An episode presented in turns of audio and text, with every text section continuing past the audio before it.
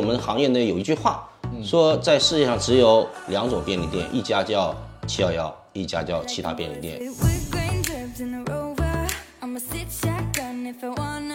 铃木敏文就是在跟这些小的店去谈判的时候，他产生了一个想法，就他觉得这些小店的生意并不是被大卖场挤压的，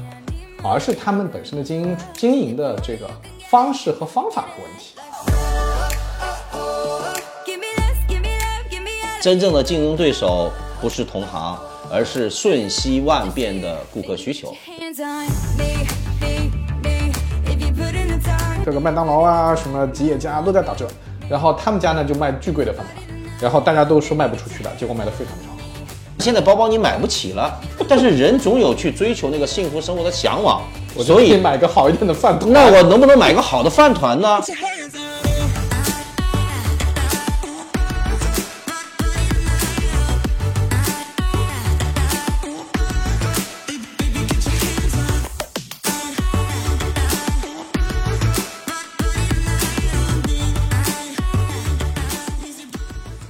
大家好，我是酸奶哥，这是新的一期酸奶哥聊天社。那这一期呢，呃，请了一个我的好朋友啊，这个潘玉新老师。潘老师，要不你跟大家打个招呼吧？好啊，各位听友大家好，呃，我我是潘玉新，大家可以管我叫老潘。老潘呢是零售行业的专家，他以前是那个联华快客便利店的总经理，对吧？这个，然后呃，后来搞投资，呃，然后一直在研究零售行业。那就是我今天跟老潘聊呢，有一个特定的话题，因为我知道他最近呃对这个七幺幺啊 Seven Eleven 这家日本的便利店，以及他的这个创始人吧，算创始人啊，这个日本七幺幺的创始人铃木敏文啊做了很多的研究。呃，我也读了这个铃木敏文的两本书啊，一本书叫《零售的哲学》，一本书叫《零售心理战》，好像还有其他的啊，反正我就读了。他自己写就这两本儿，哦哦是吗？对，其他几本是他的什么一些记者长期研究人写的。因为我看他那个叫在其中一本书里面还说什么行为经济学啊什么之类的。他最早还有一本，但那本不出名，也就《零售哲学》和《零售心理战》这两本最出名。OK，对好的，那看来我已经读了最重要的对，书了。嗯，然后我觉得它很有很有意思，就是很多想法很朴素，但是又很有趣啊，所以我就想这个呃跟老潘聊一聊这个话题。正好呢，我们听友群里也有几个朋友对这个话题比较感兴趣，他们也读了这个书啊，所以那个我也带了他们的问题来的。其实，那呃，要不这样啊，就是这个老潘，你先说说吧，为什么你对这个铃木敏文跟这个七幺幺感兴趣？好，呃，谢谢帅奶哥啊。首先呢，我我觉得和我过去的从业经历有关吧，因为呃，其实我一直在做零售行业，其实我是先从超市和大卖场开始做起的。这个大家知道，呃，联华超市原来是全国零售的龙头，其实它的业态呢也是一点点衍生出来的。那快客便利呢，是我在联华的最后一份工作。那其实去了之后，你会发现，便利店业态表面上只是面积比大卖场和超市小，商品更少，但是其他的它的运营模式是完全不一样的。这样呢，就激发了我对便利店这种商业模式独特性的一个兴趣。于是呢，我们一定会向全球的巨头来学习。毫无疑问，这里边一定不会绕开一家企业叫 Seven Eleven。那么 Seven Eleven 呢，是整个我们现在能够看到的主流便利店的一个开创者。也就是说，如果没有铃木敏文，没有日本的 Seven Eleven，那就不可能有今天我们看到的这种店便利店的模式。你无法假设一个零售型的公司里边竟然会做一些跟餐饮相关的鲜食类的品类，你无法想象到一家卖实体产品的门店竟然在里面会提供各种各样丰富多彩的服务，比如说我们熟知的代收水电煤，熟知的在门店里边提供各种各样的虚拟类的产品的销售，对吧？从最早的电信卡、游戏卡，再到后期的保险啊、彩票啊等等，就是我们经常在便利店里面看到的终端一体机。你更也无法想象到，便利店竟然可以为消费者来提供上门的送货服务啊！那也就是我们今天看到的很多便利店里边的一些习以为常的东西，比如说二十四小时营业，比如说在便利店里面装 ATM 机，比如说最简单的要做餐领配送，而不是每个供应商要把自己的产品共同送到门店里面。比方说在门店里边放封柜、倒柜这种看起来一般夫妻老婆店里边不太放的、投资比较大的冷冻冷藏设备。比方说，在便利店里面卖一些和药和健康有关的产品和服务；比方说，在便利店里面提供复印、打字、呃照片打印等一系列的终端一体机活动；比方说，很难想象在便利店里边会提供相应的一些更加精准的会员服务等等，都是七幺幺的首创。或者说铃木敏文带领下的七幺幺的首创，那这里面我展开个历史啊，七幺幺其实原来是家美国企业，是美国的一家南方公司所首创的，它的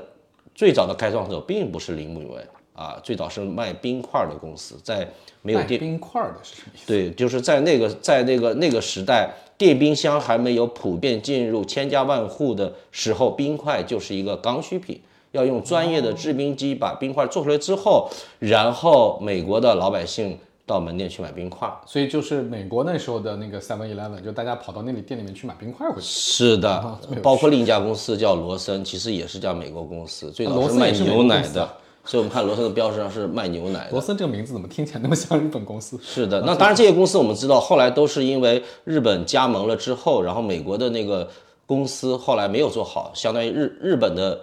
加盟的那个公司再把母公司收购掉了，所以就是因为我看那个铃木敏文的书是说，南方公司他当初他们拿了南方公司的这个授权，对吧？对。结果最后是回过去把南方公司给买了。确实是对，就是因为日本做的太好了嘛，然后南方公司出现了多元化，出现了债务危机，然后日本的樱花牙堂反向把。美国的南方公司总部买掉了，所以我们现在也可以说七幺幺是整个便利店行业的开创者，或者说铃木敏文也是七幺的开创者，其实这个意思。但但是呢，日本的七幺幺呢，其实做的模式跟美国的七幺幺做的是完全不一样的，所以我们现在习以为常的很多模式都是在铃木敏文的带领下做出来的。所以我们行业内有一句话说，在世界上只有两种便利店，一家叫七幺幺，一家叫其他便利店，因为其他便利店都是学七幺幺的。嗯，OK，呃，这个这个蛮有意思的，因为正好讲展开来讲，就是说这种今天我们觉得非常习以为常的东西，其实当初都是首创的啊。就我自己的几个体验啊，就是我到上海的时候是九十年代末，那时候其实上海已经开始有两个便利店，一个叫好德，一个叫可地，对吧？九年九十年代末就有了，是不是？对，那两个都是原来内资企业或者国有企业下面的。对，就是那时候是这两个，然后呃。当时就觉得还蛮稀奇的，因为是二十四小时营业嘛。然后那个时候如果去北京是没有便利店的，或者至少我没看到过便利店。然后我零四年的时候第一次出国去伦敦，伦敦也没有便利店，整个伦敦只有在好像特拉法加广场有一家，就整个地方其他地方都找不到便利店。这个时候就是当你习惯了这种有便利店的生活以后啊，你会发现没有便利店是非常的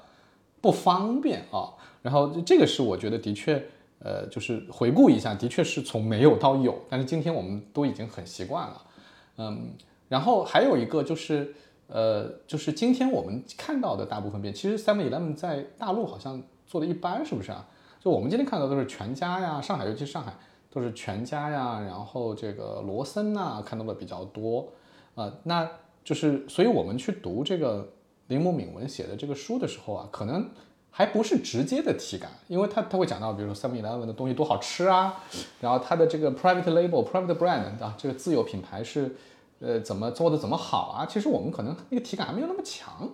对吧？所以，所以我觉得蛮有意思的，就是呃，等于是，呃，它非常成功，但是呢，我们现在的体感还不是很强，所以这个事情，当然回头我们再晚点讨论啊，就是为什么为什么在大陆好像 Seven Eleven 或者今天看起来 Seven Eleven 没有那么厉害啊？但是书上看起来非常的厉害，啊，那这个就是在老潘进一步去跟我们介绍 Seven Eleven 的这里面到底有什么可以借鉴的时候，我想先把这个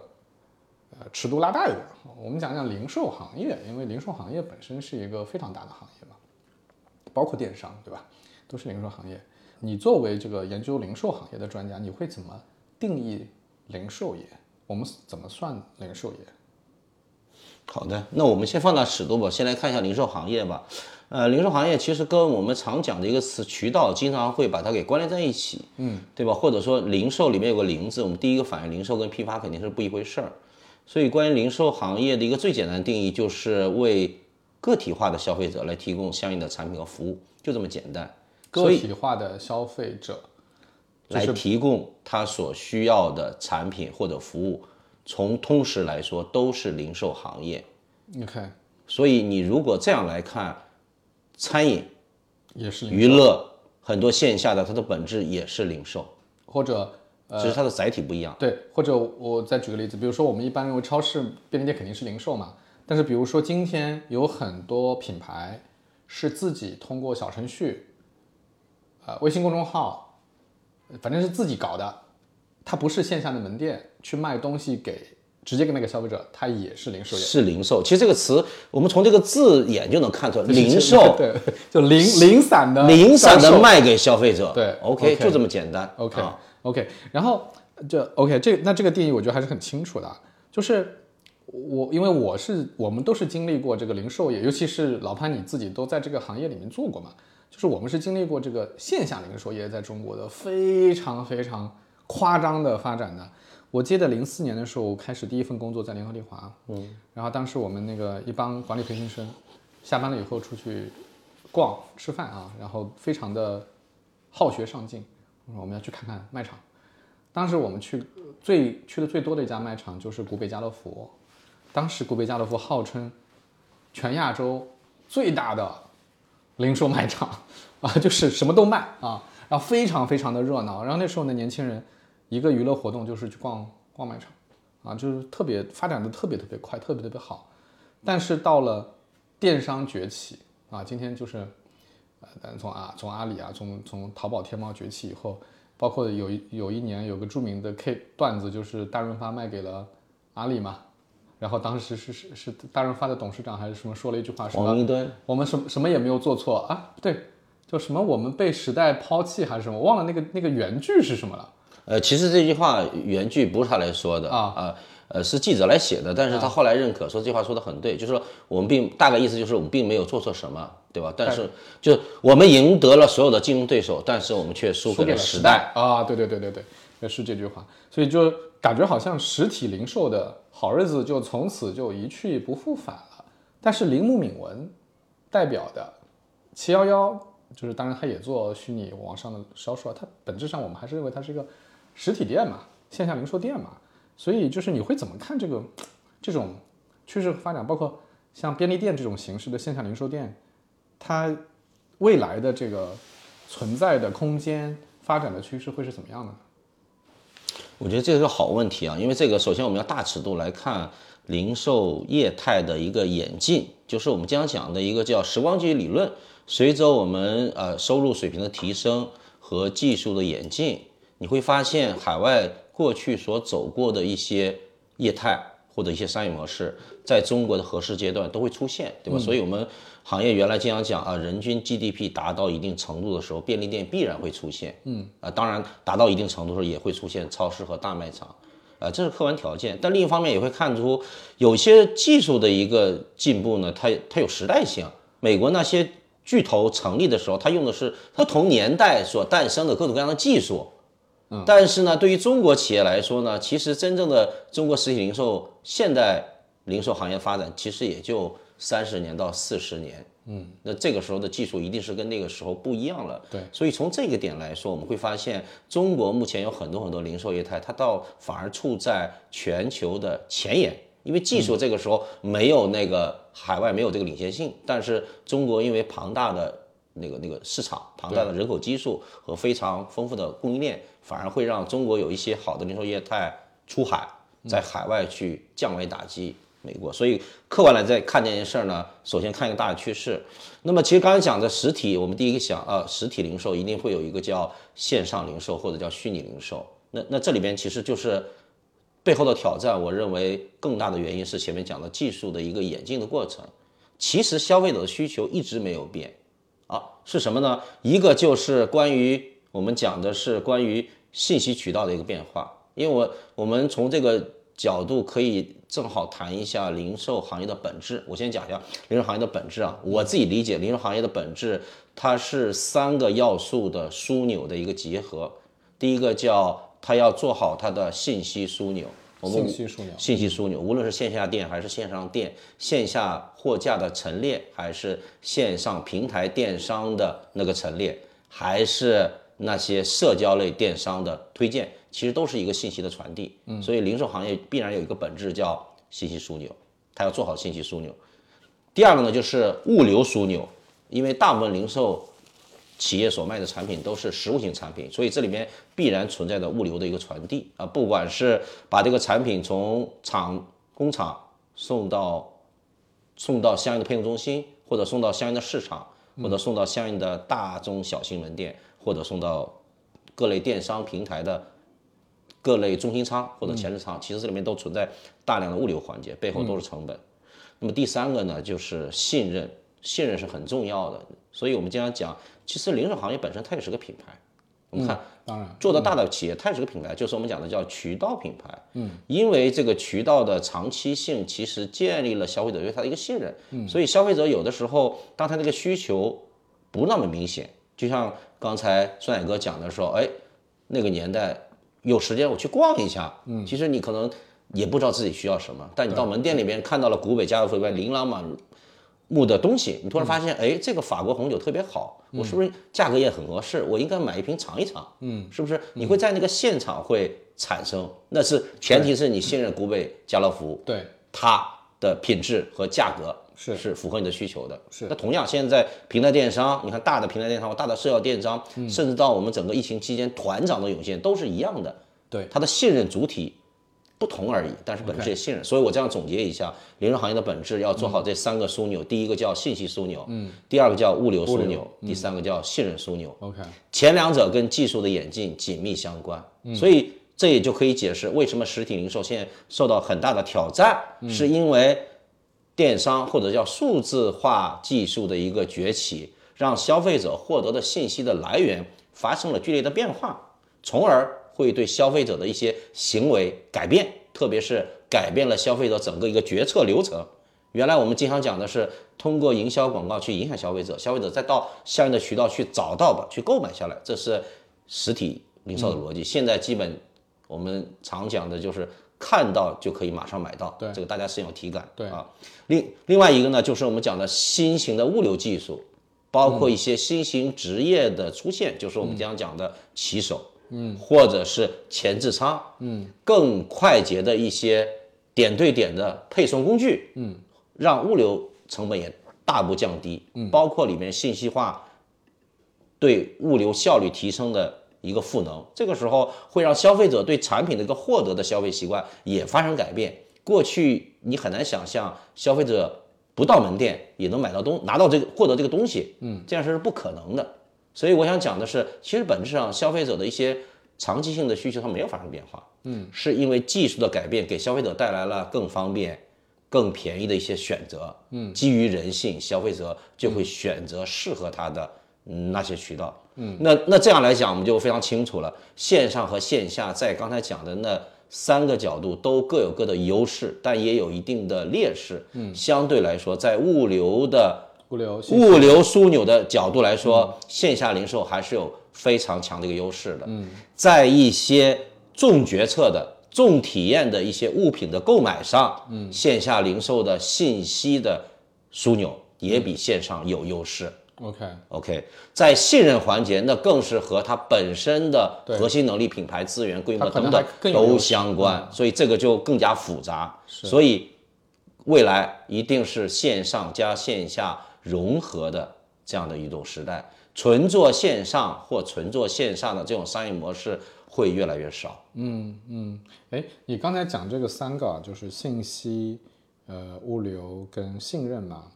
有想到那个我看那个铃木敏文的书里面就讲说，他有段时间特别坚持要送餐，就是要送东西到顾客家里去啊，因为他考虑到这个老龄化、少子化以后，有些老人嘛，他可能不会是每天一日三餐去买菜来做饭的，他需要送到家里面的，所以他就坚持说要有店员去送东西啊，就你看这就是在物流上面的一个一个变化，或者他看到了顾客的需求以后，他去做的一些事情，这个是原来就是零售便利店可能不会干的事情，对吧？就是对这个我插一下，这个非常好。所以呃，大家如果看过那个书里边，应该知道，其实它针对的是老年人，跟日本的老龄化时代有关。对，它的它叫宅急送，就是我们很难理解说，其对一家便利店是来说，它其实不应该提供送货这样服务。嗯，但是它完全站在用户的视角来看。是的，其实包其实更大的是为社会来创造这个价值，而不是不是简单算每一每一单的那个得失。这跟中国这一波这个这个外卖跑起来，它背后逻辑是完全不一样的。完全不一样，完全不一样。对，这个其实就就这个点，其实已经呃涉及到了很多，就是我觉得可以值得讨论的东西啊。那就我们一个个来嘛，就是、就是老潘，你看了这么多这个就是铃木敏文、七幺幺的这些相关的东西，你你你如果总结一下的话，你觉得为什么七幺幺能够如此的成功？嗯、就是哪些是特别值得借鉴的呢？如果总结一下的话。嗯呃，其实答案也非常简单，大家一定看过《零售的哲学》，还有本我觉得大部分人没看过。零售的呃零售心理战，或者看一下这两本书，强烈推荐，价格超便宜，因为印了、印了很多版了。啊然后呢，嗯那个林某人讲的又都是一些通俗易懂对，特别。通俗易懂。对，是的，呃，这个道理非常简单，然后举了大量他在实践中的例子。对，所以呢，他就我我我觉得对于任何的商业商业从业者，即使你不做零售，都应该看一下，因为背后其实我们学的不是林敏文在七幺幺做的那些具体的一些措施、方法，而学它背后的理念。我是简单把它就总结成三点，我认为最核心的，每点展开其实都可以讲很多例子。嗯，第一个呢，就是它它的一个核心理念，它讲的是真正的竞争对手不是同行，而是瞬息万变的顾客需求。对，你看、这个理念就非常好，他没有说简单的去看他的同行在做什么。他如果看他的同行做什么，就不可能说七幺幺去引导这个行业，然后罗森跟全家再来向他学习。是所以他从来不看竞争对手做什么，甚至林文文都说过这样一句话。当然，前提是他对自己的企业有足够的自信，说我甚至严禁我下面的任意员工去学习我竞争对手同行的一些措施。而是我们应该站在顾客的角度去思考，所以他讲了一个，但是这里面有个词，你看有个定语叫瞬息万变，对，也就是说，基于人的欲望，人是永远无法得到满足的。嗯，那些未被满足的需求，虽然现前看起来还没有那么清晰，似乎没有那么大，但它可能代表未来更大的一个机会。所以背后代表的是铃木敏文始终关注需求趋势的变化。他去抓住未来变化趋势的那部分需求去做创新，嗯，所以这第一个我简单讲，基本理念是真正的竞争对手并不是同行，而是瞬息万变的顾客顾客需需求。嗯，第二个呢，就是书中反复强调叫不变的立场。我们经营不变的立场是不要为顾客着想，而是要站在顾客的立场上思考。啊，这这这句话一听起来又是一句正确的废话。对我我第一次看到这个的时候，我还挺奇怪的，就呃，他说一呃理其实是两种说法嘛，一种是为顾客着想，嗯，一种是站在顾客的立场，嗯，就这两个是对他来说是完全不一样的事情，是的对吧？是的。我当我第一次看的时候，我觉得还还挺奇怪，这个是什么意思呢？对吧？就是他讲的这个里面的差异到底是什么呢？啊，这句话其实还比较简单。我们把这两这两句话其实是一个极简化表达，我们把它的主语补一下，你就知道了。你看，严格来说，这句话应该是不要从我的角度或者企业的角度去为顾客着想，甚至是最大化的着想。嗯，而是要站在顾客的立场上思考，从立顾客立场上的角度来思考，我应该做什么。这就是主体的一个变化。前者就是我们经常讲的是先利己再利他，嗯，后者讲的是先利他。再利己。所以就是其实它是思考主体的变化。明白。所以其实它这里面讲的，呃，为顾客着想，嗯。其实是假的嘛，就是呃，也不叫假的吧，就是说这种提法其实只是一个口头上的提法而已，因为所谓的为顾客着想，其实依然是从企业的角度来思考的，就是哎呀，我比如说我要方便我管理库存，我我记得它里面举了一个例子，就是说他要做那个红豆糯米团子，对吧？他说他的做出来就是不好吃，就是不好吃。然后他后来去去问了一下研发的人员，研发人员说，因为这个红豆糯米它是要蒸的，我们没有蒸的设备，我们只有做平常饭团的设备，所以呢，我已经努力了，然后我做出来那就是不好吃。所以铃木敏文就说，那你这个就不对，你这个就是所谓的为顾客着想，你已经努力在做了，但是你其实依然从企业的角度，因为啊，因为那个我们没有这个生产设备，所以我不能做。那你要反过来说，那你要站在顾客的立场，顾客要吃到真正的红豆糯米团子，那红豆糯米团子就是要真的，那你就是得去搞真的这个设备。所以我觉得是挺朴素的想法，但是这个他强调这里面的关联，呃，里面的区别，我觉得还是蛮有意思的。对这个例子非常典型，这个例子其实讲的很多企业都是一样的，因为你就是企业想让自己的成本更低，或者让生自己生产效率更高，所以他会用同样的生产线，或者说有一些同样的原料去做不同的产品，去满足消费者的需求。但从消费者的需求来说，其实这个不同产品在没有实现工业化生产的时候，就是我们小时候的味道，其实它的做法是不一样的。嗯，所以林美文其实最后开发了。相当于我们认为是电子型的这种蒸笼，才解决了这个问题。嗯，OK，所以你到底是要让自己的生产效率更高，成本更低，还是要让顾客更满意，从而以合理的价格卖给消费者？这一直是我们企业在经营中常遇到的两个难题，因为背后和你的确定性的销售规模有关。如果你的规模上不去，你即使做了个性化的一些。上游的生产技术研发和设备，你还是无法实现自身的那个商业价值。嗯嗯，我这点就是在我平时的实践当中，我觉得也是，就是我遇到太多的这个企业都说要为顾客着想，对吧？就都是顾客户第一，顾客第一。但实际上呢，就是在实际做法当中，他这个真正的这种顾客第一的观念其实是没有的，或者说。他并没有真正的站在顾客角度思考问题，所以我觉得林梦敏文这点真的非常厉害，就是他说这么说了，然后他真的能做到啊，就是很多企业是做不到的，是没办法真的，就是因为你看他就做了很多的事情，从传统的企业经营角度来讲，都是哎呀这个效率可能不高，这个成本过高，都不是从企业经营这个利益角度来来想的，这对很多的经营者都是挺难的。嗯，这也是好问题。我我我觉得其实背后还是和呃和七幺的发展和它所处那个时代变化有关。嗯，那其客观来说嘛，如果是在我们说在在那个供不应求的一个时代，你看供不应求的时代，企业第一考虑是效率最大化，对，他不太会考虑那种差异化的，反正做出来都能卖嘛，反正做都能卖嘛。嗯，无非有些人不满意或者不满意人不买，但总会有人买。对，但是当时代发生了变化，说供过于求，也就是买方市场的话，这个时候其实巨大的挑战就来了。这个时候你要创造独一无二的价值，去满足其中某一部分顾客的需求。所以林某人的带领的七幺的发展，其实也经历过这个阶段。那那那个这个糯米团子，其实在早期的话，它也没没有足够的能力去做这个差异化，或者当那个时代也不需要。但是当日本进入了这个后期的，就是我们说失落的二十年，以及这个。呃，便利行业内卷这样一个时代时候，林永文其实就重点推这个工作，包括再往后更大的一个阶段，是我直接推自有品牌，对吧？我把自有品牌做的比那些厂牌还要好，嗯，让那些厂牌的供应商、那些供应链老老实为我加工，而，这就是真实的一个情况，嗯嗯。所以你做的任何战略选择要和时代的变化相关，嗯嗯。那老潘刚才你讲了两点嘛，第一点就是刚才我们讲说就没有真。真正的竞争对手是瞬息万变的顾客需求。第二点呢，就是说这个，呃，第二点就是什么来着啊？为顾客着想，不要把它变成叫站在顾客的立场思考问题。不，不要为顾客着想，说反了。对，就说为顾客着想是不对的嘛，要把它转变成站在顾客的立场思考问题嘛。对，还有一点啊，对，还有一点，这是两点。第二点，呃，第三点就是那个，呃，我们说从从你的。呃，从你想想到的一些假设啊，你认为这样做的是对的，到实践的一个基本的方方法论，就是我们经常讲的叫假设、实践、检验，非常简单，就三个词啊，假设、实践、检验三个词，但其实背后就特别像我们现在互联网时代经常讲的一个词叫精益创业啊，做 MVP 啊，这是这是七幺幺在那个在那个互联网还没有诞生的一个时代，很早就用的，很早就用的一个基本的方法论。OK，这这个能不能展开讲一讲？这个方法论具体的做法是什么？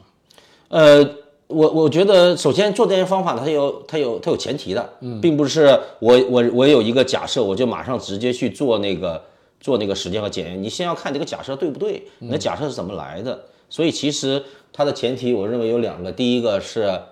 你要有充分的信息，你要有充分的信息去支持你的假设。就是，比方说你要了解一些消费者的数据，你要了解一些竞争或者环境的一些变化啊，这些数据都非常必要。所以我们说日本的日本七幺幺的那个那个信息系统也是也是全日本最强的啊，这背后是建这样一个信息系统的一个支持上啊。第二个呢，就是你要你要在这个行业中有丰富的经验思考或者是一些洞见啊，这也很重要，因为数据它不能告诉你该怎么做。所以就假设不能从数据来，你要看数据，但是你最后假设是让你自己提的。是的，是的，跟这个现在这个时代一样，很多企业在讲数字化转型，但他忽略了数字化转型只是个工具，它是为你脑中的那那个那个脑中的某些理念来服务的。你连那个理念都没有，给你那么多数字，你还是不知道哪个是对的，哪个是错的。对，就是呃，我们今天再呃数字化再先进，数据依然只是提供了一些信息给你嘛。是的，是的，总结信息，从中提出假设的这个能力依然是非常重要的。没错，没错。当然，这里边可能我觉得也会也也也会带来很多的挑战，就是我们说到底到底是你越专业越好，嗯，还是你越全能越好，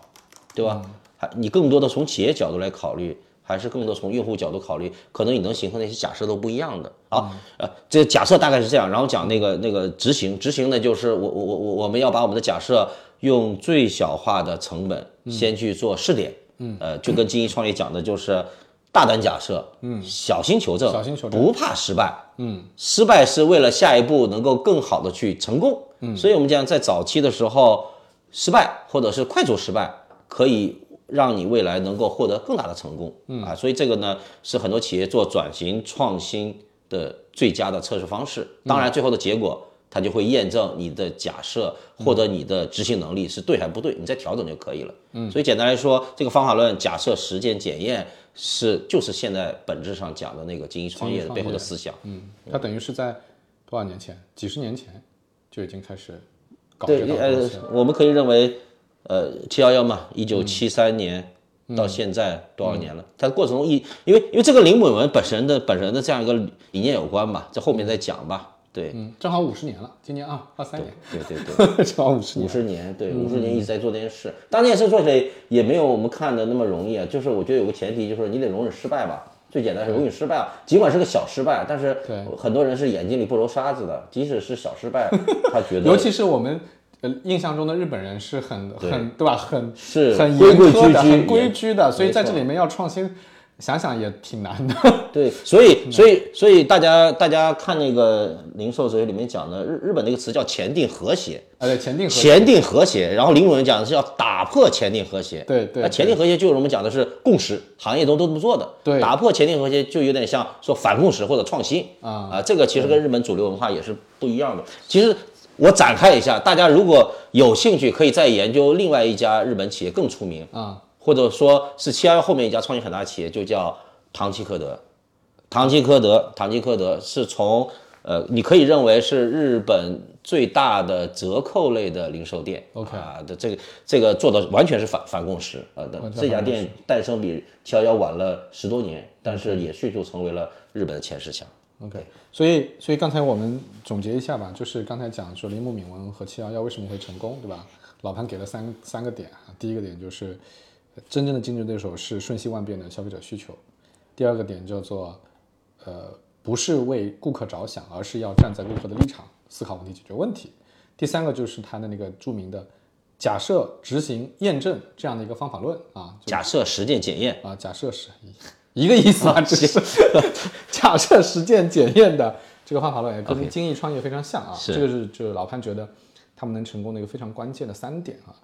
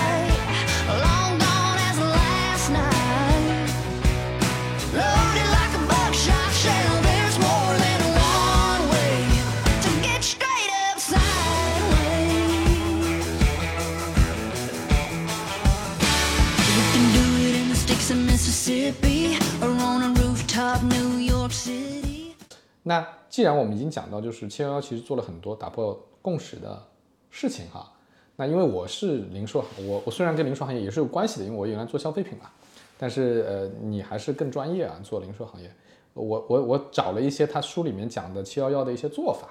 就我想一个个跟你探讨一下，就看看就是你怎么看他为什么这么做啊？就是比如说他第一点，呃，我看他的书，他里面讲就是说，因为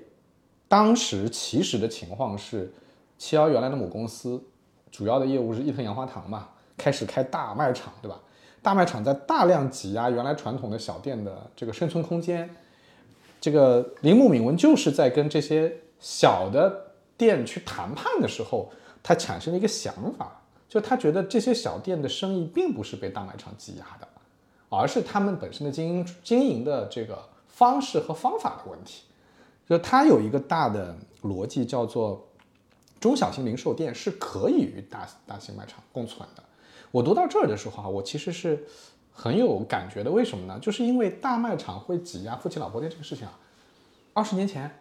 中国也是一直在讨论这个问题的。所有的人都觉得，哎呀，不行了，这个都是大卖场的天下了啊，以后就不会有这些夫妻老婆店了啊。好像大家也也就同样的担忧，我们也有过。所以，这为什么就是铃木敏文会有他作为一个就是他他自己说他是零售行业的行外人啊，他会有这种信念。就觉得一定能共存，啊，就是这可以共存，完全没问题。所以这是为什么他会来跑到美国去，对吧？要要要搞七幺幺这件事情，我我就很很好奇，就是为什么他能有这种看到这种大家都看不到的本质的这种能力，他为什么会产生这种信念啊？嗯，我的理解啊，我觉得还是站在当时那个时代来看啊。首先，首先，酸奶哥刚才问的问题非常好，我我觉得还是要先解释一下，大店会对小店造成冲击吗？好问题，真的会。嗯，呃，无论中国、美国、日本都都都都确定了。比方说，我们典型讲一个，就是叫乡镇市场的杀手，全球零售巨头沃尔玛。沃尔玛进入每个乡镇，会让当地的很多原来的小店百分之七十到八十全关关门。嗯，甚至在美国出现了很多乡镇，那那个乡镇的那零售商，这个这个这个就是抵制沃尔玛进来，但是大势所趋，你是改变不了，因为技术或者历史的洪流洪流是永远往前的，是。你这种低效率的业态一定会被高效率的业态体现掉，除非你能做差异化，嗯，除非能做差异化，所以这也我们现在就是能够熟知说，如果你做一个小店，不是二十四小时营业，不是以方便为核心，不提供差异化的服务或者差异化的一些鲜食，好像它就是一个缩小版的超市和便利店。我们原来快客也是一样的，嗯，因为最早中国最早的一批便利店其实都是到海外看到了日本、香港七幺幺做的非常好，所以在那个时代就引入了，但那个时代其实需求远远没达到，所以那个是、那个时代我们看到的很多便利店就是个缩小的超市。啊，它也有它生存空间，但是它它很难说它行，它有这样一个独特性的一个增长。啊，包括到现在，中国这么大一个市场，其实在下沉的很多三四五线城市，很多较便利店的企业，它做的还是个小超市。嗯，所以所以我讲，大店一定会对小店有影响，除非你小店能够创造新的价值。对，那第二个呢？你刚才问的是，呃你刚才问的啥？不好意思。我就是他为什么能，就是他为什么会有这种信念？OK 就大家都觉觉得这个肯定被挤压了，他就觉得不行啊、中小企业、中小零售业是可以生存的，可以共存的。嗯，好，呃，呃，这个这是林木文的原话，对，叫我们我们要实现大型企业和中小零售商的共存共荣，嗯，好，好像叫共存共荣，嗯，对，其实呢，呃，其实当时在日本是没有解药的，所以他到美国去找小业态。其实最早真正的七幺幺想加盟的是美国的一家快车快餐连锁店，然后偶然的机会，快手连锁店没谈成，李敏文在路边看到了很多七幺幺的小店，于是才要求伊藤洋华堂，好像是找了三菱三菱的株式会社帮他去联系，于是去考察了七幺幺，嗯，所以呢，所以就形成了这个七幺形面。然后呢，呃，七幺幺如果这种便利店新型便利店产生之后，假设，嗯，他直接开店，直接全开直营店，嗯，而不是去改造现有的加盟店。其实大概率也不会共存共荣。也就是说，你用一个先进的小业态，把一些传统的夫妻老婆店给传统小店干打败掉了。嗯，哎，真实的机缘巧合，铃木铃木敏文那个时候级级别很低，嗯，他是这个七幺幺的负项目负责人。对，七幺幺当这个小业态公司在伊藤洋华堂没人看好，嗯，伊藤洋华堂也不愿意给他们给他什么钱，他们甚至自己还出了一部分钱，所以呢，我们现在常规的讲的是，好像零售商都应该先开直营店嘛，对啊形成一个看起来可以复制的商业模式，再去做加盟店。对，我们现在都是这样的。是的，但七幺幺就反共识的，也不是反共识。我觉得一方面呢，就刚才帅哥问的好问题，如果要共同共荣，你能不能直接你就应该直接是跟直接加盟店的传统店改造，对吧？对窗店改造，嗯啊，另外一个呢就是呃，从你的一个角度来看，你能不能基于原来自己所有的一些独特性的资源，去为这些加盟店去赋能，让它变得更好。所以七幺幺最第一家门店是一个酒商，啊对，那时候就是卖卖酒的商，嗯呃，然后呢就开了前一百家店全是酒商，全是酒商转。转加盟的，因为这个这里面有那个口碑效应嘛，对对对第一个人赚钱了，对对对啊，所以 同行的都来同。行都来了，对哎，所以就形成了这个看起来共存共荣的一个情况。对，，OK，嗯，哎，那就是我，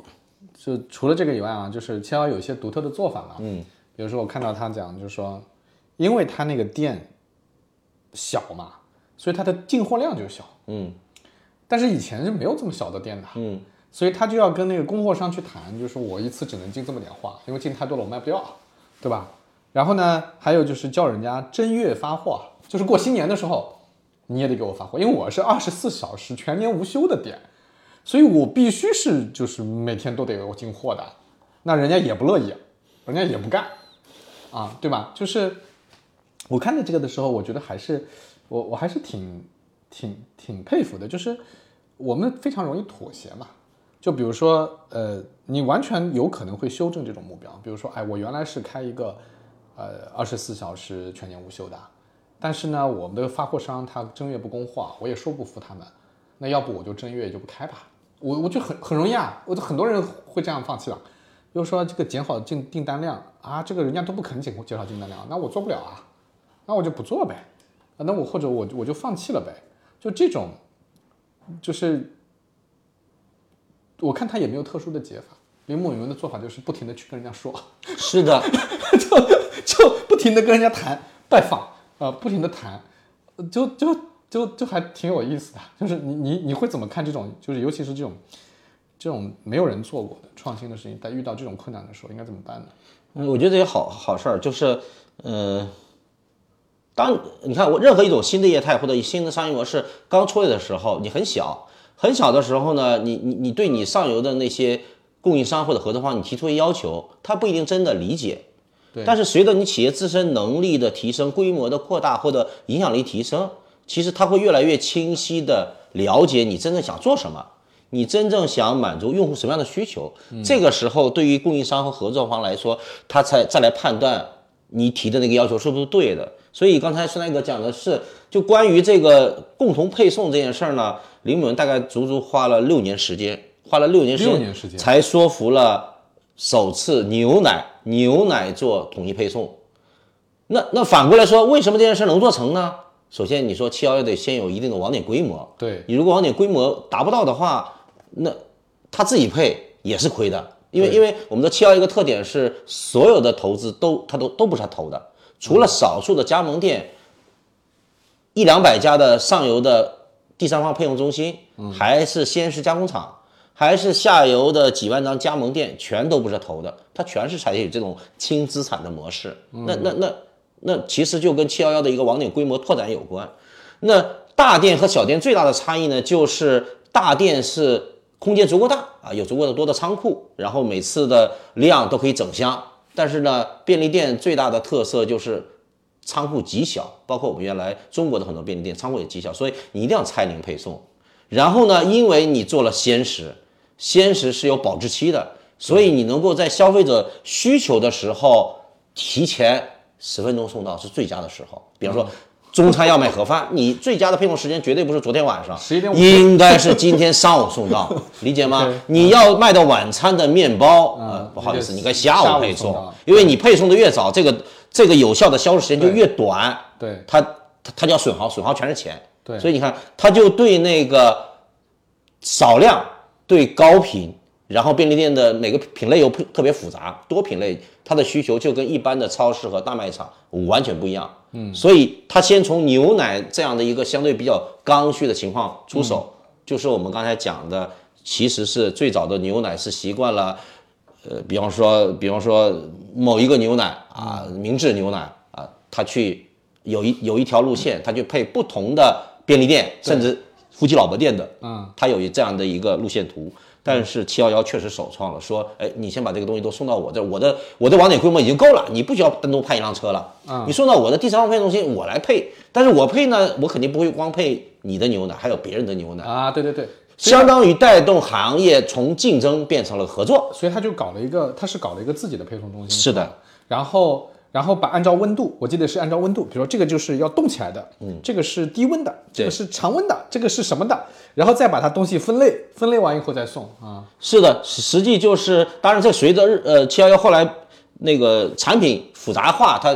就产品后来越来越丰富了嘛，它就形成了呃不同类的配送中心。所以就像我们刚才讲的，比方说常温类的产常温类产品，就常温品，它基本每周可以配七次，一天一次。然后呢，如果是那种呃鲜食类的，鲜食类的，比方说面包啊、三明治啊、饭团啊，对吧？牛奶等等，每天要配三次。OK，还有呢，就是我们讲的米饭，嗯，呃，便当，哦，这块说错了，不好意思啊，嗯，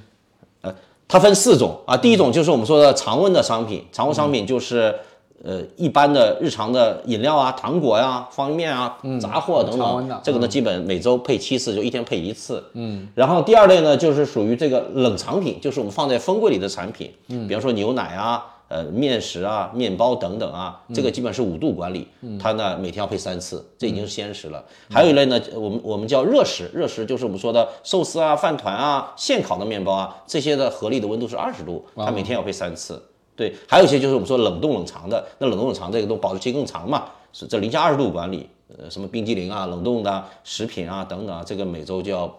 配三到七次，跟你这个情况。对，当然后来呃还有一些书报杂志，它还有个书报杂志配送中心，基本是每天配一次。就是想想这个生意真的是一个特特别让人头疼和复杂的生意，但是这样做有一个好处，大家想，如果你原来的门店是每个供应商都从自己的角度来说给你配送的话呢，七幺最开始开店的时候，每天每家门店要接七十辆车。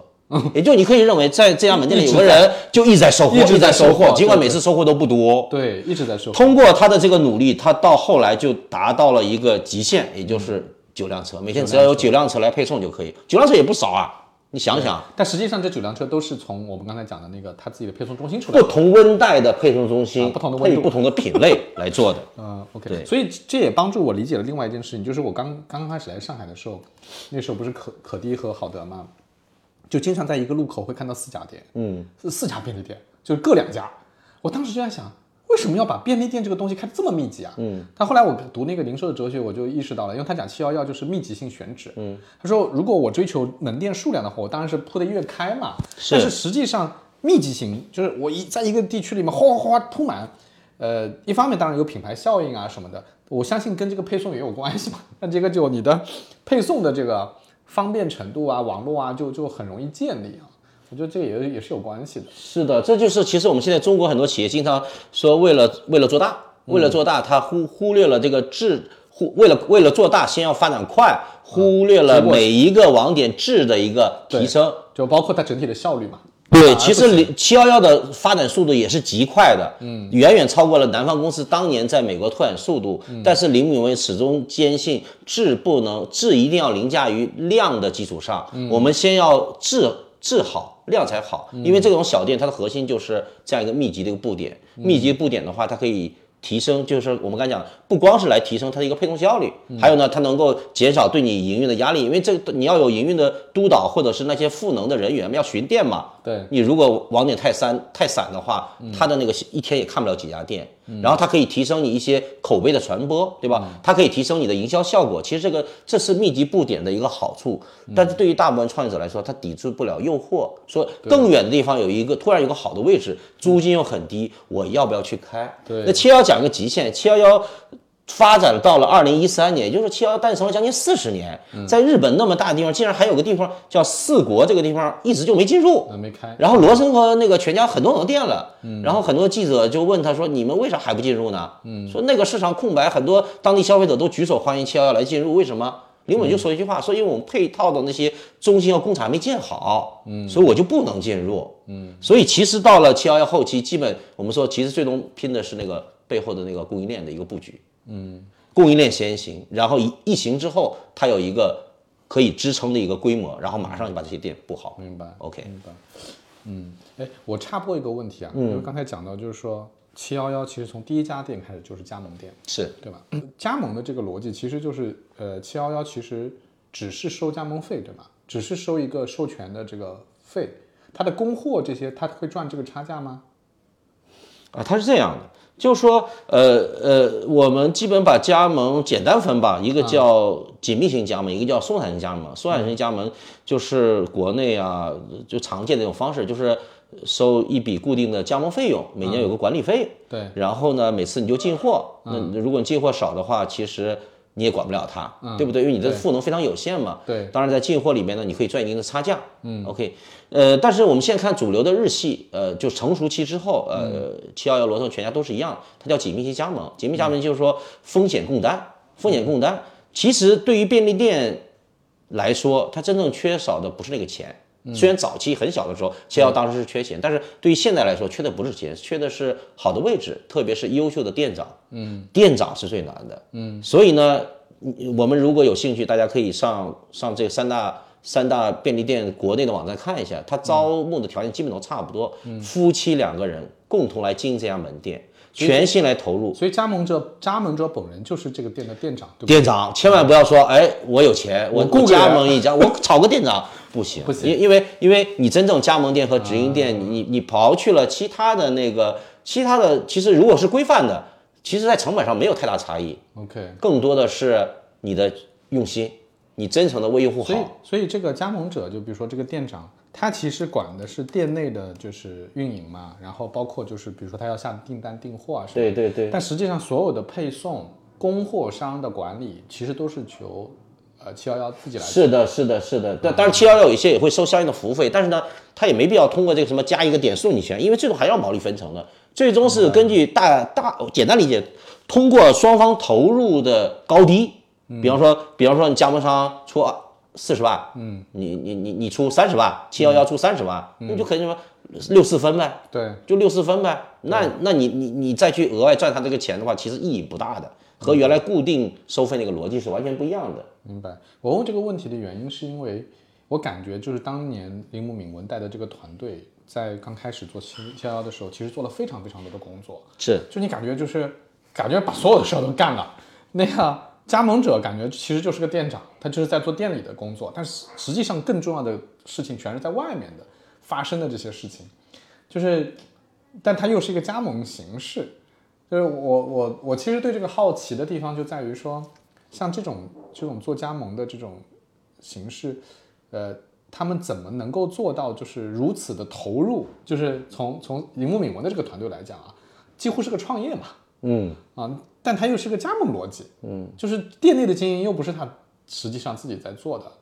呃我我其实还是不是特别能够理解这种逻辑啊，就是我我我我我很常识性的我会站在那个直营店的逻辑来考虑问题，那如果是一家直营店自己做，那我挺挺能理解这种创业逻辑的。第一家店他就做加盟，这个关系怎么处啊？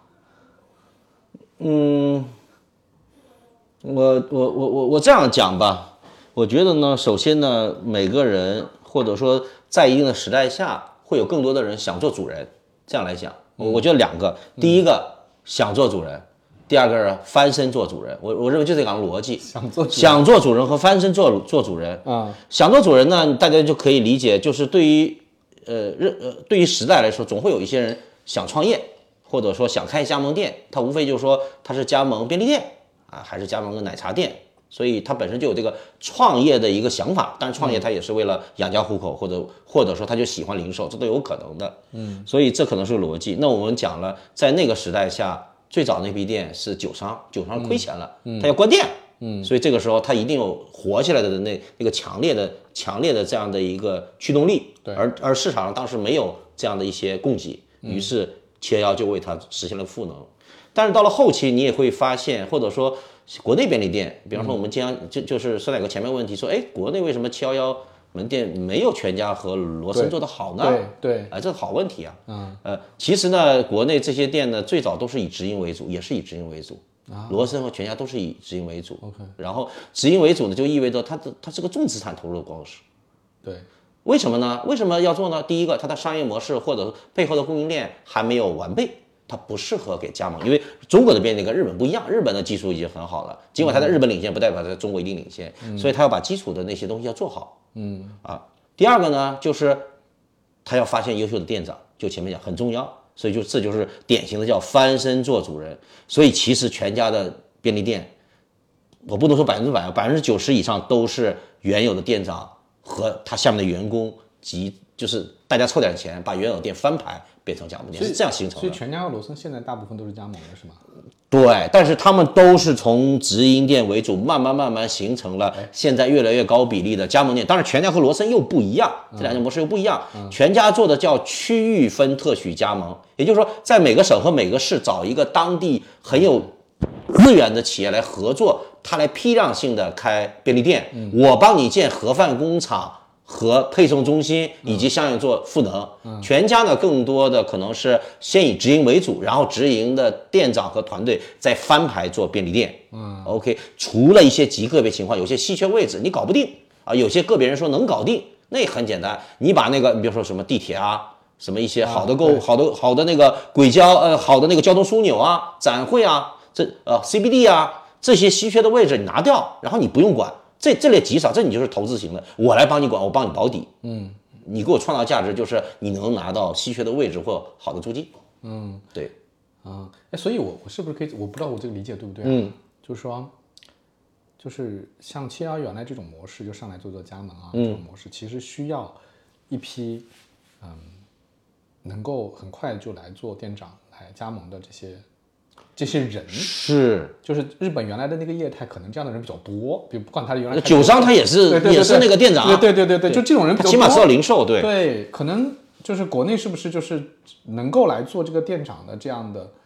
呃，人员供给储备不够多，所以他他没办法完全按照这个逻辑来。国内这个人呢，从历史上来看就两批，嗯，一批是下沉市场来大城市打工的人，嗯，他最后要落户啊，比方说典型上海，就是包括我们快客原来经历过，我们快客的加盟店大部分都是。广东的某一个村子的人，都是这些人，人传人。比方一家来上海落户了，通过那个加盟快客便利店赚钱了，那小孩在这儿能够，他有上海有积分制嘛，他获得积分可以上学了，然后一传，所以那个村子人都来开这个便利店。对，还有一类呢，其实就是我们呃其实还是还有一类呢，就是我们讲的就是呃一些呃呃一些就是呃在这个便利店里面打工的那些人变成了店长，然后他然后他再转转来做，我我我认为基本就是两批人，老老一批呢可能一批年龄大的人，然后就是我们说他从夫妻老便利店开始来做，但这些人呢他的理念和新的便利店差异比较大，所以所以很多便利店讲要翻牌夫妻老婆店，呃外资和内资都讲了很多年，翻不过来。这事儿极难，因为人不一样，他对人的要求是完全不一样的。明白，啊，这个还蛮有意思，是的这个题目还蛮有意思的。嗯 OK，好，那个我我我接着再讲那个我看到的七七幺幺的一些独特的做法啊，嗯就是还有一个蛮有趣的做法，就是他首创了那个代收水电煤，是对吧？然后它里面特别呃好长长篇大论讲了一个 case，就是要在店里面装 ATM 机，对吧？就是它的初衷特别简单，就是我要让我的顾客能在这里取钱。啊，因为取钱银银行那个取钱不方便啊，然后就是呃就在这取钱。为了这个事儿，最后七幺幺的做法是去开了个银行，嗯，因为只有开了个银行才能在自己的店里装 ATM 机，就就你会觉得他大动干戈啊，就是特别费劲，但他就是要实现这件事情，就是他要把呃一个便利店变成一个好像非常临近的一个生活服务中心。就这个理念，你你怎么看这个理念？因为我我我我记得我来上海的时候看到便利店代收水电煤，那个时候咱们也没法电子付嘛，就都是要账单什么？我的确觉得非常的方便，就不然的话这玩意儿我怎么放？我还得跑到我得跑到哪儿去付？我都忘了，以前是要跑到供电局去付吗？我忘了，好像反正就是是的，以前那个水电煤在各个区里面都有一些代售点，在那个点来办，确实是我们都经历过。但便利店真的就是方便了很多。是的，所以就就你你是怎么看铃木敏文这个？就是他花了很大很大的力气干这个事情。呃，这个其实也是个非常经典的例子，也就是我们刚才讲，这可能是呃呃说七幺银行其实是日本最大的网点最多的银行，但这家银行又很奇怪，它只有单一业务，它只负责存取钱，它不做其他的业务。做其他业务，那其实这个需求呢，也是真实的。我们说站在顾客的角度思考，首先它是一个真实存在的痛点。呃，其实，在日本的那个那个日本的网点，那个时候没有没有像我们中国现在看的那么多。然后另外呢，呃，很多网很多网点呢，你在平时和周末去那个 ATM 机取取那个钱呢，他收的手续费是不一样的啊，大大概率就是周末会更更贵一些。然后呢，呃，这是一个真实的痛点。那那那呃林某人就觉得，哎，这个东西我们能改变这个行业。但另外一个呢，还要看你解决这个痛点跟你现有的主营业务之间有没有一定的关联性，有没有匹配性。嗯，那其实真实痛点也是一样的。他们通过一些消费者行为发发现，因为日本的文化跟中国文化有点类似性，在一些纪念日、节假日呢，他也需要送红包，红包里面就要包钱。那七幺幺卖红包，但是红包里包不了钱，钱呢要到附近的 ATM 机去取，那这就很不方便嘛。所以其实把 ATM 机引进店内的话，它是和可以和自己现有的一些原来红买红包的那些人的需求可以结合在一起，当然也会衍生出顺便买个饮料、买个别的东西，它是这样一步步形成的。这是第一个，就是我讲的，首先它是个真实的痛点；第二个，这个痛点跟现有业务有一定的结合性，让这件事就值得解决。但另外一回事呢，还有一个巨大挑战，就是金融这个行业呢，在日本跟中国一样，它是个它是一个重点监控的行业，对。或者说你想拿到牌照几乎是不可能的。事实上，之前日本大概很多年没有发过牌照，嗯，但是因为日本在那两年它的金融行业进入了危机阶段，政府为了激活这个行业，有限的放出了一些牌照，所以我可以认为是他抓住了当时转转瞬即逝的那样的一个机会。嗯，其实七幺幺这个银行开完之后，过两年政府又收紧了，又不发牌照了，所以这也是林明文当时非常有勇气去去做这样一个探探索的一个事儿。那当然，结果其实就是它是个双赢的事情，它为消费者创造了比原有银行更加方便、交易费更加低的这样一个价值，而且 ATM 机和店内的一些销售和服务有机结合一起。那这件事儿呢，其实呃，就是你如果没看过这本书，那我们就会认为到日本一考察，ATM 机就天然应该跟便利店结合在一起。所以国内的便利店在在九十年代和和和九十年代开始，就会发现有些便利店跟银行来谈谈合作，嗯，真是这样的。他不知道背后的原因，但是他忽略了中国的这样的一个需求和当时市场的变化。所以你现在在中国的很多便利店看加银行的极少极少，嗯，这个这个完全不一样的。事实上，呃，我们快客也做过。做过一些，后来我们都关掉了。为什么？因为银行对你的面积、对你的投入、对监控网络的要求非常高，而你，而而而而而中国不存在这个手续费的差异和和节假日什么什么周末关门这种情况。是所以你你把它结合在一起就就没有那么痛，就不一样个大痛点。对对，它不是那个，至少对中国这样一个市场，它没那么痛。OK 对，所以不能表面的去学它这个方式，得看当时那个年代的一些变化。嗯，对，当然很多服务，很多很多服务呢，其实我们可以认为，在产品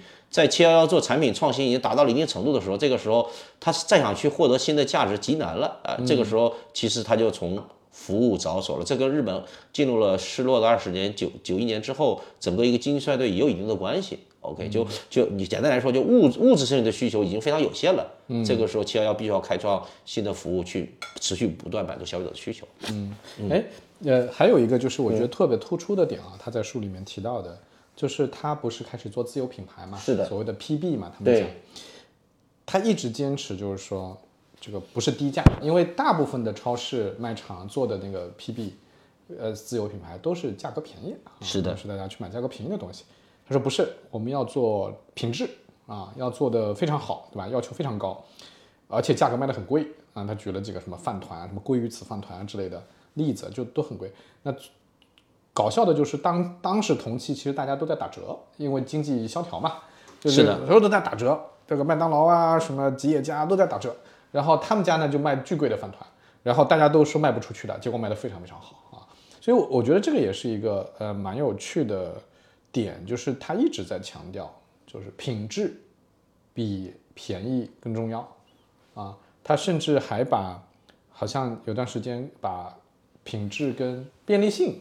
还结合起来讨论啊。他他认为就是这个便利性是一个基础的东西，但是你依然在上面追求高品质的东西，就你会怎么看这个他的这个做法和观念？嗯，这我觉得这还是跟那个呃有点反共识的味道，这跟日本当时那个那个大的时代一个变化有关。也就是说，其实日本还在持续经济的一个衰退过程中，所有的人共识都是应该开发更高性价比的产品，包括供应商也是如此，厂牌都这么想的，说消费者没钱，嗯，对吧？但是你要想，消费者经历了从有钱到没钱的阶段，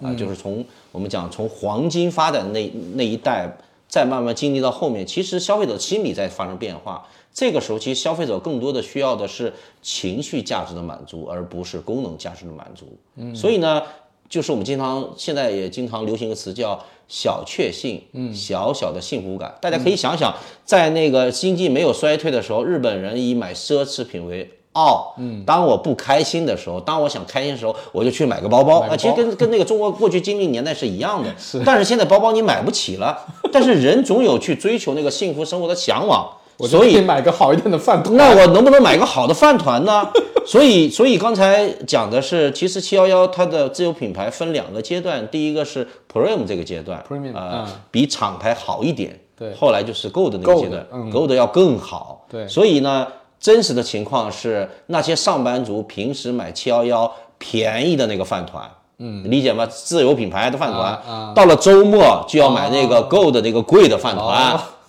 你你一个饭团也可以为我一周辛苦的工作带来小小的幸福感。所以就回到了我们刚才讲的那件事情。林某为什么要做那么多创新？林某为什么要为什么要为了一个什么红豆饭团儿，嗯，为了那个后面的一些盒饭，嗯，大动干戈的去改上游的供应链，是因为消费者需要的其实不是那个东西，是黄金时代那那个时候小时候的美好的味道，嗯，那个美好的味道是大家去追忆那个美好回忆的一个，呃，那那的一种唤醒。这我认为是更重要的，就跟现在的泡泡玛特一模一样，其实本质是一样的。其实提供的是一个情绪价值，是一个情绪价值，我们管它叫小确幸或者叫自我奖励式的微奢侈啊，都是一样的。所以我认为，在中国现有阶段，其实很多人也开始需要这个东西。嗯，对，嗯，有道理。哎，老潘，你看这个林敏文，其实他在他的书里面反复强调一件事情啊，就是刚才我们讲了很多七幺幺做了一些非常独特的做法，嗯，跟当时的整个零售。呃，大家观念是很不一样的，对吧？打破这个叫什么？前定和谐，前定和谐。嗯，对。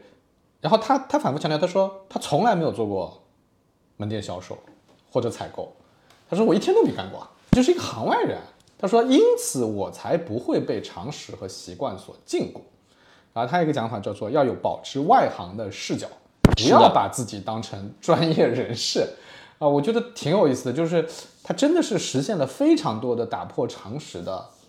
做法。就是你你觉得，就是如果我们要学铃木敏文啊，就不肯定不是学他这个七幺幺具体的做法，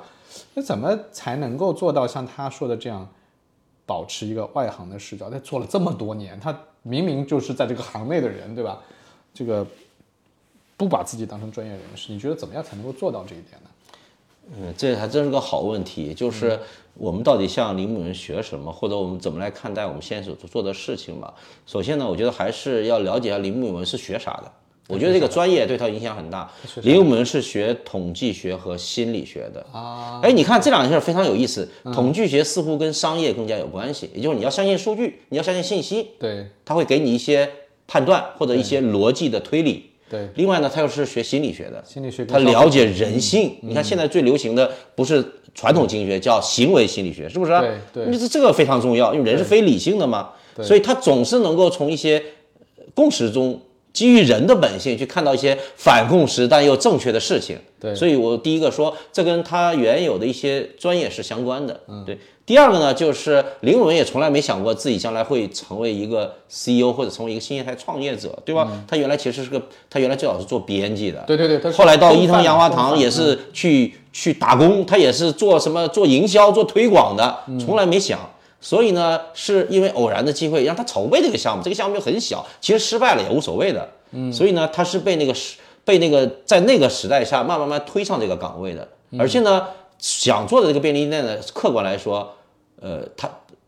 嗯他如果想创新，就是个全新的东西，嗯，也不存在更多的一些经验的一个诉求。做的就是个新事儿。你就是要做一个新的事，因为你想，你如果不改变啊，你做这件事儿呢，大概率呢，你也一定会死。对，所以呢，这是第二个原因。第三个呢，就是反过来想，就是专家，呃，你看现在，你看现在我看报道也是经常。最近报道也很多，一个叫专家，还有一个叫专家，就砖头那个砖。你看砖头的专家，大家就可理解这个人固执不变化，像砖头一样，你怎么说他都坚持自己的观点是对的，对不对？所以我认为专家往往会受到自己过去一些历史的经验或者认知的一个束缚。对不对？嗯，呃，他他总觉得自己对的，所以他就很难创业。所以呢，事实上我们现在看到很多优秀的创业者，包括大企业做一些创新，他用的都是一些外行人，嗯，或者是一些跨界的人，多用外行啊，多用外行，但不能说你你你不能说原有的行业中经验你不尊重。所以我讲呢，其实背后还跟你的人本性有关。如果你能够尊尊重商业的基本规律，嗯，能够尊重用户的视角，嗯，你能够多有一些同理心去考，从用户的角度，从企业内部的角度、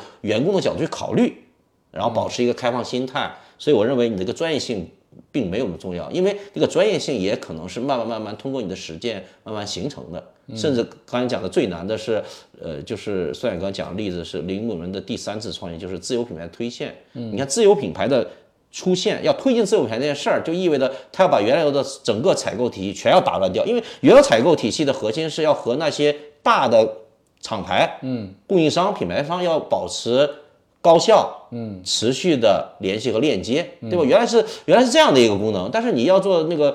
自有品牌，大概率就是你要把它给淘汰掉。对，所以呢，这你要商品部的人中，大概率商品部没一个人做的。所以李明文当时最大挑战就是他要组建一个新的商品和运营体系，一手把自己原来几十年形成的一个商业模式全推翻掉。嗯，所以他就设立一个词叫第二商品部，OK，大概有一两千人招聘，最后招聘了五个人成为第二商品部的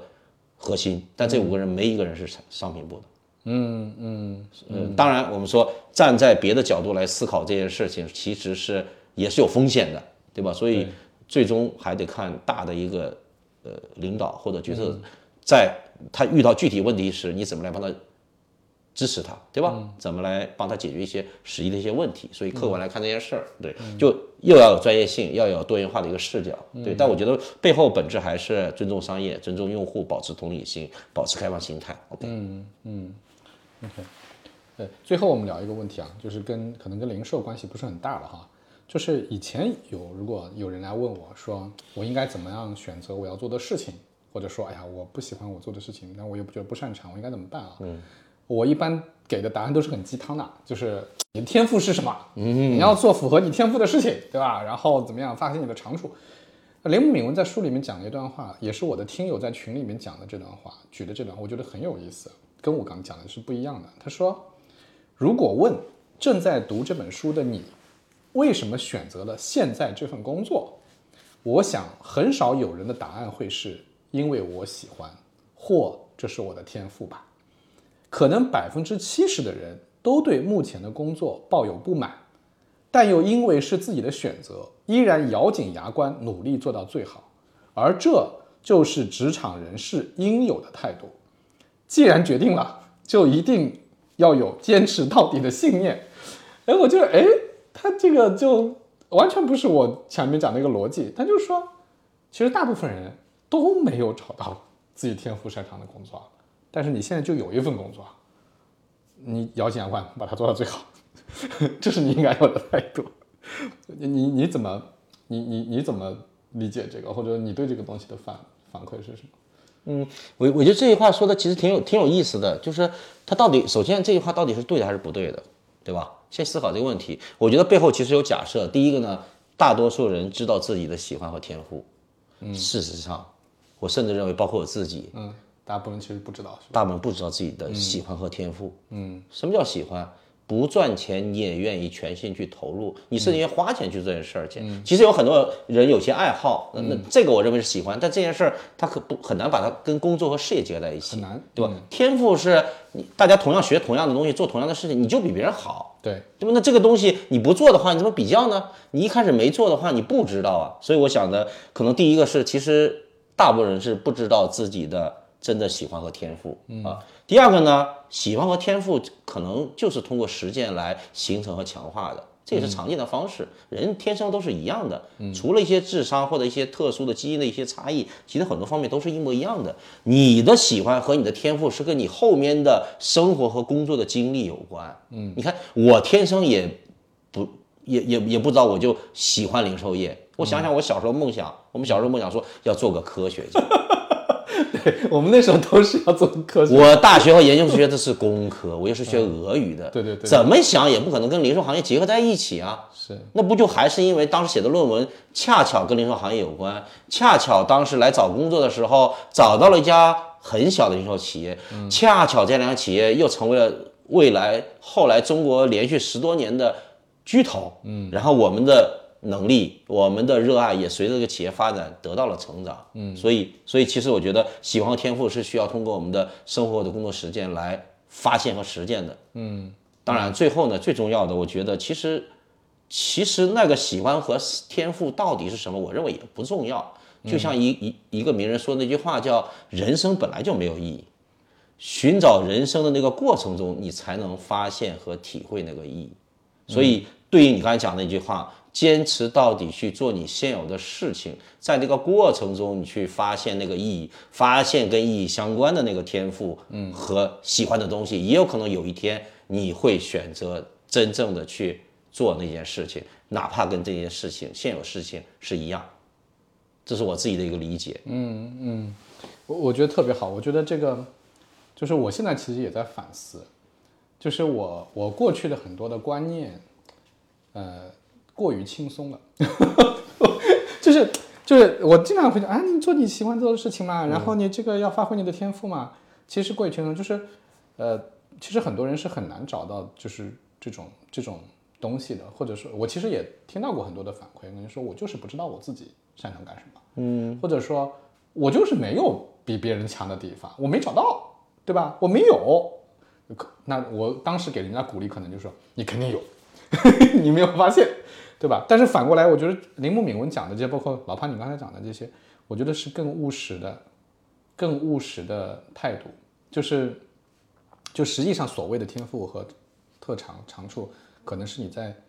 工作经历、努力当中成长起来的。对我猜一下，帅哥，你看咱俩也非常熟了，对吧？其实你知道我喜欢什么，对吧？我我真的喜欢东西是，对吧？这我简跟大家也可以说一下，我喜欢桌游，对吧？对，桌面游戏，对吧？这个这个呃，大家熟知的狼人杀、三国杀及各种各样的什么剧本杀，都是桌游中的一种。所以呢，原来因为喜欢，喜欢你要花钱嘛，嗯。后来呢，偶然机会呢，就开了店，嗯。但其实如果你开过店，你就知道。你玩游戏和你教别人玩游戏，那是两种不同的感觉。大部分人是是是教游戏，就是为了去做生意。对，其实教游很痛苦的，你对对对吧？这很痛苦的一个过程。但是你如果能够在教游戏的过程中，你能找到。找到那个兴奋点，找到那快点快乐点，大概率你是喜欢的。所以你开这家店子的时候，教游戏教别人游戏玩，哪怕这个店不赚钱，你也很开心。你认为你你你让别人享受了他不知道的那种快乐，所以我就有这种体体感。所以所以就就是就是很多人想要这这个这个。我我我现在唯一能够想到的结合点就是沙盘式培训，对吧？沙盘式培训，对吧？呃，利用利利用游戏化的这对游戏化的思维，怎么跟教育和那个结合在一起？但是呢，这个过程其实也比较痛苦。这个天赋啊，还有这个喜欢呢，他还要通过一些商业实践的过程中来慢慢慢慢清晰化和找到。嗯，其实我觉得哪怕是错的，但是哪怕这个市场非常小，但是我喜欢，那就会坚持做这件事情。嗯，所以，嗯。挺好，就是我们这样讲，如果能把你的工作和你的生活能够合一的话，所以其实就两条线嘛，一条线是我喜欢，对，然后我去干了，是。一条线是我不知道我喜欢不喜欢，但是我先干，对。我干着干着，我发现我在这个当中有有一些擅长，有一些喜欢的东西，能够结合在一起，是的，是的，对吧？对吧？其实就其实提供了一些不同的路径，对，所以大部分人做的选择，我认为没有错，他没有找到他。真的喜欢的点，他如果真找去，他一定会放弃，他一定会放弃。虽然我们很多人讲，年轻人讲说，我喜欢打游戏，我将来就想做个电竞选手。但是你真要让你做电竞你去做训练，大概率你你你就忍受不了。但你原来有玩玩游戏是为了快乐，后来发现玩游戏要比赛，它是一种工作，不一样。那你就没有那种快乐感，那你你所以那就不是你真正喜欢的事情，这就不是你真的是的。好的，好。好，今天谢谢老潘，这个我们一起来解读了一下铃木敏文跟七幺幺，然后大家有兴趣的话可以去看一下那两本书，《零售的哲学》和《零售心理战》。你还提了一本书叫什么？你前面提了一本书，呃，其实还有三本书，然后我觉得大家可以看，就林敏文后来其实因为那两本书讲的都是那个呃那个七幺幺的前半段阶段，嗯，后面到了电商的时代、互联网时代，以及那个林敏文如何从呃从那个七幺幺的总裁变成整个伊藤洋华堂集团的那个总裁，Seven and I，呃，对对是，就是那个上市公司。嗯，然后呢，后面有本书叫《孤高》，一直到他退休。孤高，高啊孤独的孤，高低的高。OK，孤孤高高呢是也是第三方写的，但是你可以了解一下他。他去了一个更大的一个那个集团之后，他怎么把七幺幺这种便利店的一些业务和对购物中心、对超市、对专业店的东西把它结合在一起？那我觉得也是一本比较好的一些书。对，当然关于七幺幺还有一些其他的视角的书，好像有一本书叫一个叫零售的逻辑啊还有对你你你也能补充一些信息，对那个那个林木文的那个书做一定的理解，站在第三方的视角来写的。嗯，好的，嗯，好，谢谢老潘的推荐。好好的那就这样。谢谢各位听友，好，有机会再参加酸奶哥的好的，好的，播客。我们再找个话题来聊。好，好，拜拜。拜拜。